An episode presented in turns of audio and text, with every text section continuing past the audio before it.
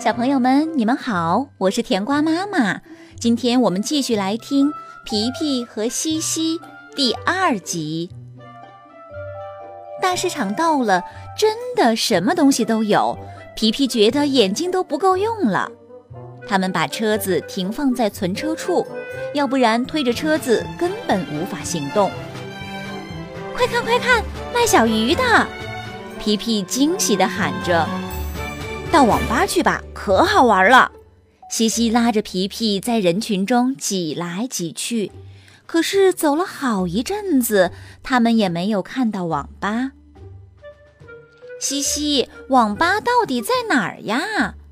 我记得就在市场中间，怎么没有了呢？西西也伸长了脖子找。那我去问问吧。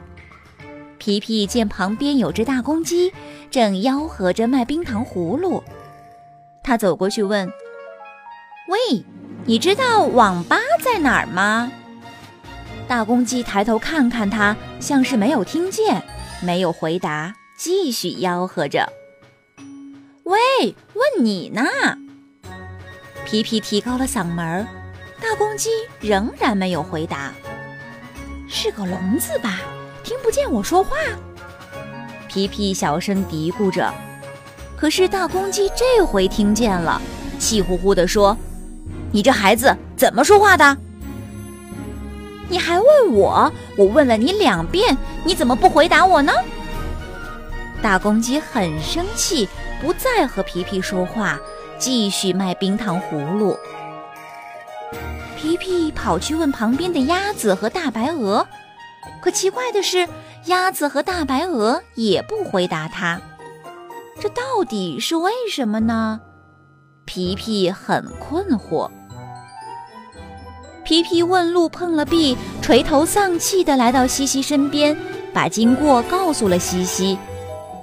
皮皮，你应该知道是你错了，请求别人做事的时候应该有礼貌。根据他们的年龄，称呼他们为爷爷、奶奶、叔叔、阿姨什么的。要说请，等别人帮助了你，你要说谢谢。再有，要会用对不起、没关系之类的话。像你刚才那样没礼貌，没有人愿意帮助你。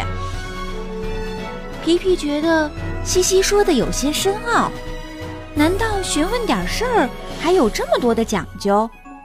真的吗？他问。真的，不信你回去再试试。西西在鼓励皮皮。皮皮把西西说的话回想一遍，真的又去问那只大公鸡了。他应该比爸爸的年纪大吧？那我叫他伯伯，还要说请、谢谢。皮皮边走边想。他很快又来到了大公鸡面前。公鸡伯伯，请问您知道网吧在哪儿吗？大公鸡一听，脸上马上露出慈祥和蔼的笑容。哎，孩子，这样才对嘛！